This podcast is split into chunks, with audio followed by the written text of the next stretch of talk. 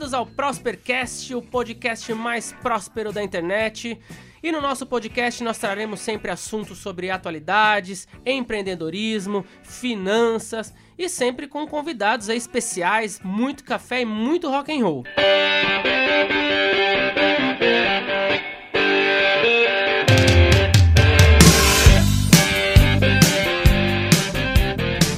Sou o Rafael Meneghelli. Eu sou o Thiago Navarro e olha só quem voltou. Estou de volta aqui, pessoal, depois de uma semaninha aí no Caribe, curtindo minhas férias com a família.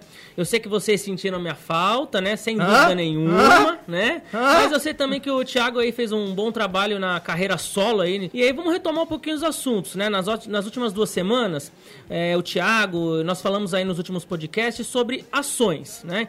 Então a gente falou sobre as bullshits, né, que se falam nos investimentos, falamos aquela questão lá de carteiras recomendadas e o quanto isso pode ser tóxico para você, né?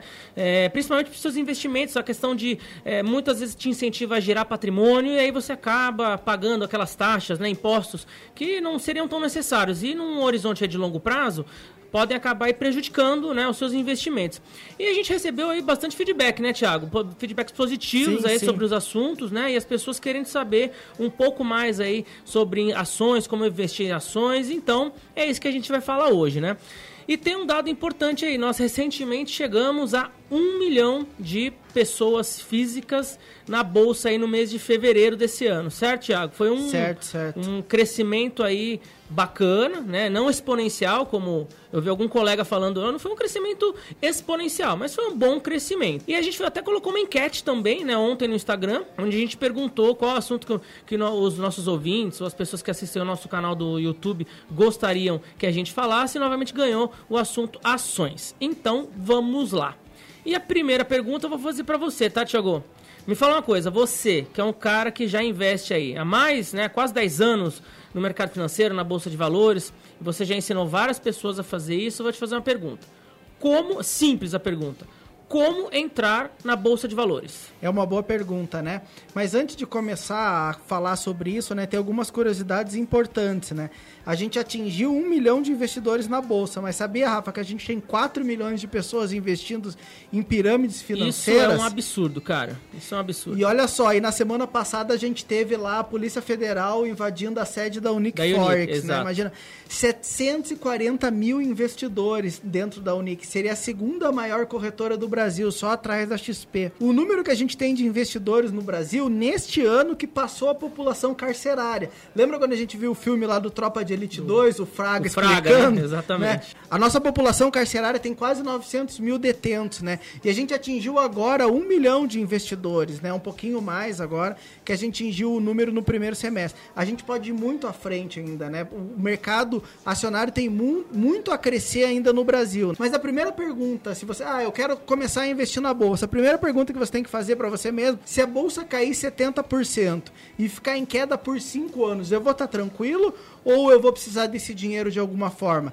Dependendo da forma como você vai responder, só coloque na bolsa a quantia que você realmente vai ficar tranquilo, o dinheiro que você não vai usar. E isto só depois que você fizer a sua reserva de emergência. Cara, isso é um ponto muito importante mesmo, né? E eu vou aqui explicar um pouquinho da reserva de emergência, que é que a gente sempre fala, tá?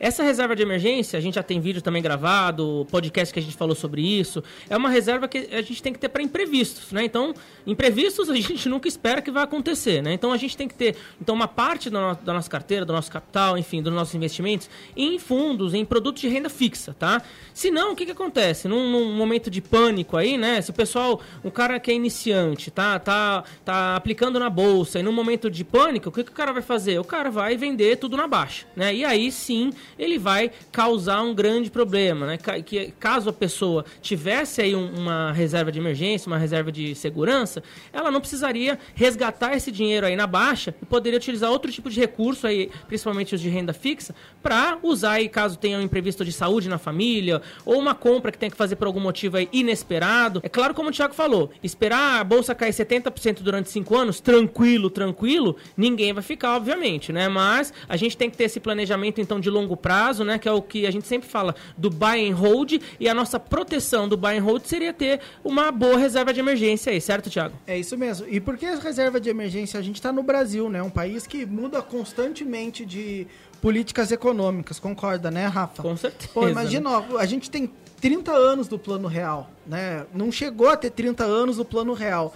E há 30 anos atrás a gente tinha a inflação da Venezuela e da Argentina, né? São os países que agora financeiramente não estão nada bem, né? Eu, eu, não vivi essa parte porque eu sou mais jovem. É, é bem, jovem, bem jovenzinho mesmo. Bem, bem jovenzinho. Eu lembro dos meus pais falando é. sobre a inflação, mas segue lá. É, muito, muita coisa, né? Então, se a gente pensar no Brasil, né? Num, ou até mesmo no mundo, né? Mas vamos pensar no Brasil, né? Num horizonte de longo prazo, pô, é altamente improvável que a gente não vá ter uma crise financeira. Se a gente vai é, poupar durante 20, 30 anos, alguma crise financeira vai vir, Sempre né? vai ter crises, né? É. Crises são cíclicas. E é melhor estar tá preparado para essas crises que com certeza vão acontecer. Compreender que se você não passou por nenhuma crise, que é o que está acontecendo agora, né? A gente vem com a bolsa subindo desde 2016, você tem que estar tá preparado, né? E preparado adequadamente. E a base disso, para você entrar na bolsa, é você ter uma reserva de emergência formado.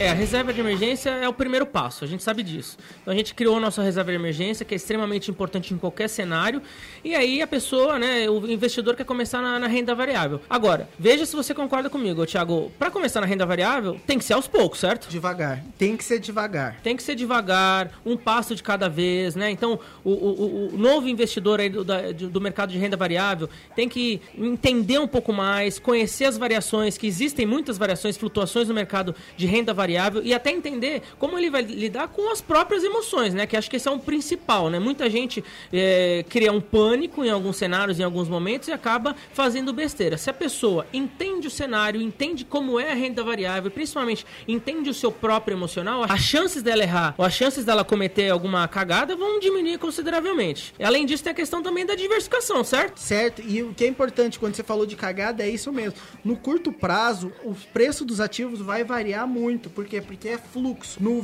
no podcast passado que a gente falou sobre carteiras recomendadas, a gente falou o preço de um ativo, de uma ação no curto prazo é o fluxo, é alguém comprando e alguém vendendo. E acho que é que você vai falar, né? Se você tá preparado para aquilo com as emoções, pensando no longo prazo, tu vai conseguir com certeza. É, tem sempre aquele comparativo, né? Aquele, aquela imagem de uma cotação, por exemplo, de uma ação. Quando a gente dá um zoom out, um zoom para trás, a linha ela fica mais retinha indo de baixo para cima, né? Consegue Isso. pensar assim dessa forma. Agora imagina que a gente vai dar um super zoom nessa linha, vai dando um zoom, zoom, zoom, zoom, zoom, vai chegar num pedacinho pedacinho dessa linha. Esse pedacinho da linha que, que seria mais ou menos um pequeno, uma pequena fatia curto prazo, ela vai ter grandes variações, né? E é, é isso, isso, que o investidor precisa estar bastante acostumado que isso vai acontecer.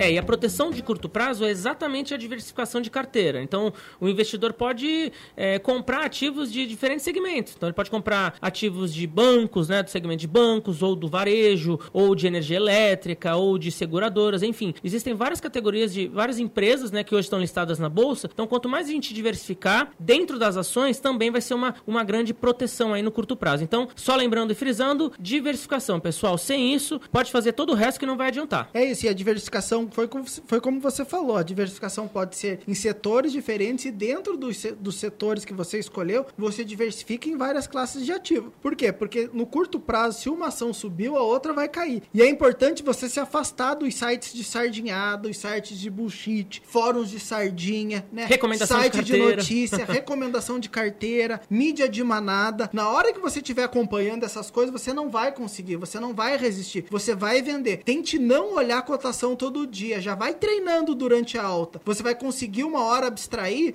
e mesmo nem vai olhar, né? Eu sou um exemplo vivo disso, né? Quando comecei a investir, escutava isso. Pô, depois de um tempo você nem vai ver a cotação. E eu não sei quanto tá. Eu sei a casa da dezena, mas eu não sei a casa da unidade. Eu não sei se a ação do Bradesco não é recomendação de compra, tá 31 ou 35 reais. Não fica aí que nem sardinha dizendo se tá caindo eu compro mais e é mais barato e vou aproveitar o tempo. Isso é uma forma de enganar o desespero que você tá, porque você tá tentando fazer preço médio. Você tá tentando comprar mais barato, por quê? Para não diminuir o teu prejuízo. E não vai parar de cair enquanto você não desistir. E você vai vender tudo no fundo. Não vai ficar repetindo o babaquice de manada de sardinhão que na crise que outros choram e outros vendem de lenço. Vai trabalhar, pô. Trabalhar para aportar mais para pensar no longo prazo. É, e assim, é um, é um pensamento que a gente tem que pensar de uma forma de se blindar, né, Tiago? Se blindar é contra esse tipo de informação que caso a gente consuma essa informação, vai gerar na gente um desespero, um pânico que vai incentivar a gente a fazer besteira. Então, qual que é a ideia? Qual que é o caminho que a gente segue, que a gente sempre orienta aí o pessoal que segue a gente a também tomar as, mes as mesmas decisões, que é a decisão do, do buy and hold, onde a gente vai realmente ser sócio de ações, escolher ações de boas empresas que geram lucros consistentes, que realmente a gente espera. Se a gente fosse uma empresa, eu gostaria de ser sócio daquela empresa. Por quê? Porque eu aposto naquela empresa, aquela empresa tem bons resultados. Então, independente do valor da cotação do dia, isso não importa para o investidor se tem uma boa governança corporativa. Então, alguns é, elementos, alguns critérios que a gente vai escolher dentro de um planejamento. E quando a gente tem esse planejamento, a gente deixa, né? Não precisa ficar olhando a cotação todos os dias. E bolsa não é cassino, né? Como muitas pessoas dizem, se você quiser emoção, vá lá num cassino em Las Vegas. Agora, ou faz o seguinte, se você quiser ter adrenalina no corpo, vai fazer esporte, cara. Vai, faz é um isso, esporte lá, é você solta toda a sua adrenalina, porque investimento não é um assunto para adrenalina, né? E aproveitando esse ponto aí, para que, que serve investimento? Os investimentos, eles são uma forma de proteger principalmente seu salário, sua fonte de renda, suas receitas, né? Os prêmios aí do, dos seus esforços do dia a dia. Então, o principal é sempre será o seu trabalho, a sua fonte de renda. Então, você focando no seu trabalho, você vai conseguir esquecer aí do, dos períodos de queda da bolsa e vai saber que você vai estar tá todo mês lá aportando, evoluindo, aumentando aí é, a sua reserva financeira e essas fases, como o Thiago falou, as fases de crise, elas são cíclicas. Elas vão vir, mas uma hora elas também vão embora. Então, isso a gente não pode é, tirar da cabeça.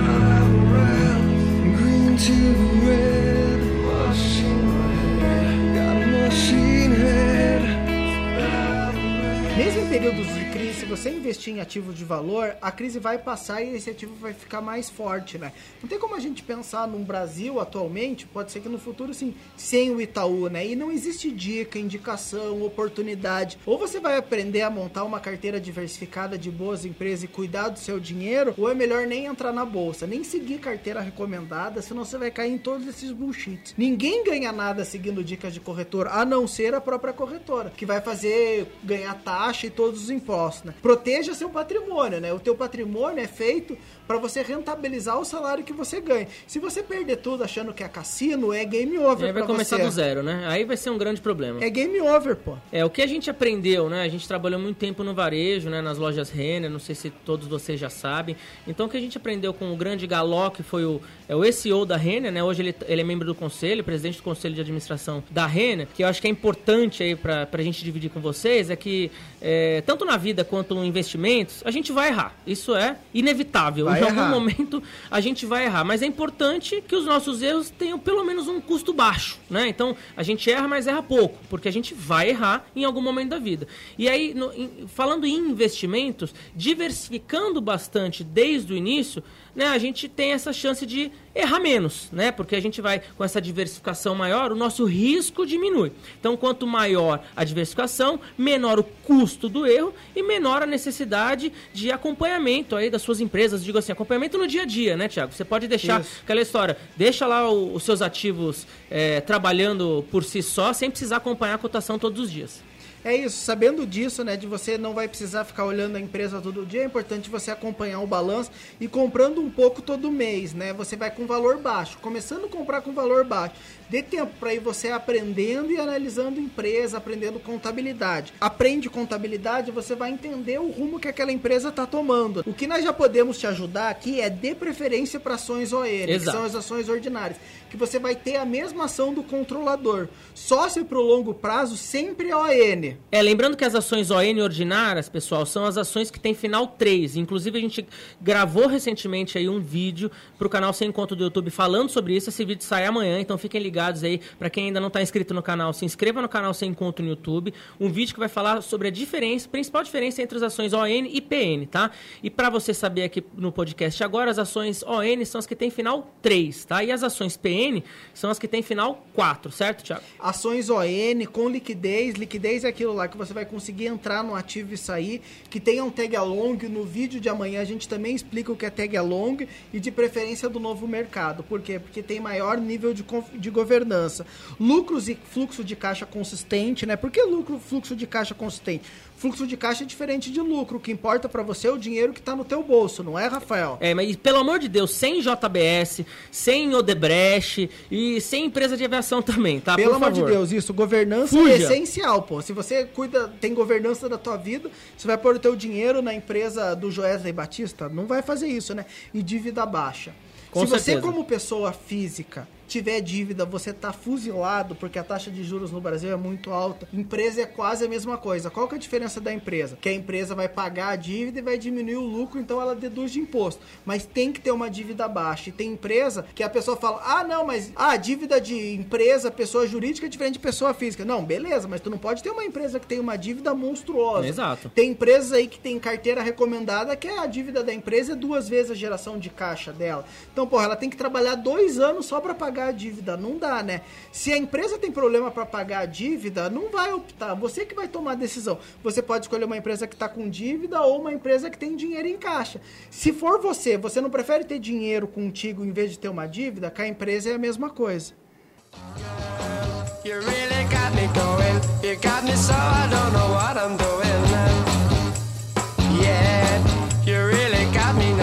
You got me so I E para finalizar, tem também sempre aquela história que o pessoal pergunta, né? Ah, mas qual empresa que eu compro, Rafael? Eu compro ou Renner, ou Arezo ou Guararapes, né? O cara que quer, tá começando e tá querendo diversificar, por exemplo, dentro de, de empresas de varejo. Cara, na bolsa, para você ser sócio é muito simples. Num clique, você virou sócio, né? Você comprou a ação da empresa. No outro clique, você deixou de ser sócio e vendeu a ação daquela empresa. Então, não precisa escolher entre uma ou outra, né? Você, por exemplo, você pode escolher as duas ou as três. Você pode ter um lote de ações da Renner, um lote de ações da Arezo, um lote de ações da. Claro, lembrando que a gente falou, você escolheu empresas de varejo, eh, as próximas ações, como o Thiago falou, você comprou um pouquinho por mês. Se nesse mês você comprou um pouco de ação da Renner e você já tem ação da Arezo, por exemplo, no mês seguinte, estude outro setor, então, por exemplo, bancos. Ah, eu compro um pouquinho de Itaú. Aí no mês seguinte, eu posso comprar também um pouquinho de Bradesco, se eu quiser, não tem problema nenhum. Lembrando que todas as empresas que a gente está falando aqui não é uma recomendação de compra, tá, pessoal? São só exemplos que a gente está trazendo aí para ilustrar e para simplificar para todos vocês. Então, a gente pode ter quantas empresas a gente quiser. O importante mesmo é diversificar. É isso. As empresas que a gente está falando não é recomendação de compra, mas é um insight para vocês, assim, que já são empresas que já passaram no nosso crivo, né? E o Rafael, a gente investe lá, eu invisto há 10 anos, o Rafael já investe há 7 anos. Então, você já vai criando esses crivos que a gente falou, de dívida baixa, de fluxo de caixa constante, de governança boa. Mas você que escolhe a empresa, não é a empresa que escolhe você e nem alguém que escolhe a empresa para você. É a questão da padaria. Se você quiser ser sócio da padaria, você pode ser sócio de uma padaria boa ou de uma padaria ruim. Qual que você vai optar? Provavelmente a padaria boa. Então é isso. Diversifique o máximo de ativos entrando na bolsa. Entre com o seu pé devagar, um pé de cada vez. Quando você vai aprender a nadar, você já não vai pro fundo, pô. Você começa no raso e assim vai crescendo. Exato. Vai nadando, nadando cada vez melhor. E a mesma coisa com ações. Se vocês seguirem essa premissa de como entrar na bolsa da forma que, você, que a gente falou, com certeza vocês vão ter sucesso. E atenção aos pontos que o Thiago trouxe aí, tá, pessoal? Pra gente finalizar. Empresa com um monte de rolo aí que tá saindo na televisão. Sai JBS. Vale ou não vale? Não vale. Não Empresa vale. com rolo, tchau, tá?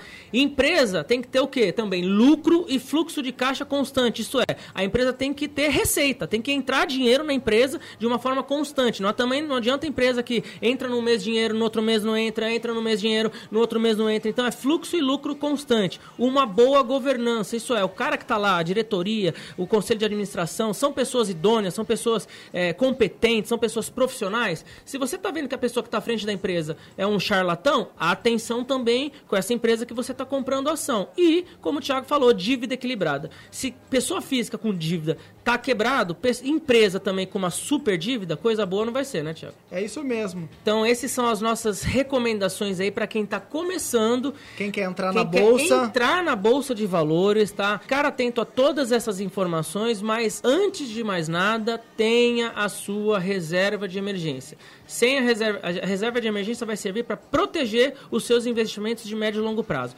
Sem a reserva de emergência, não comece na bolsa de valores, tá bom?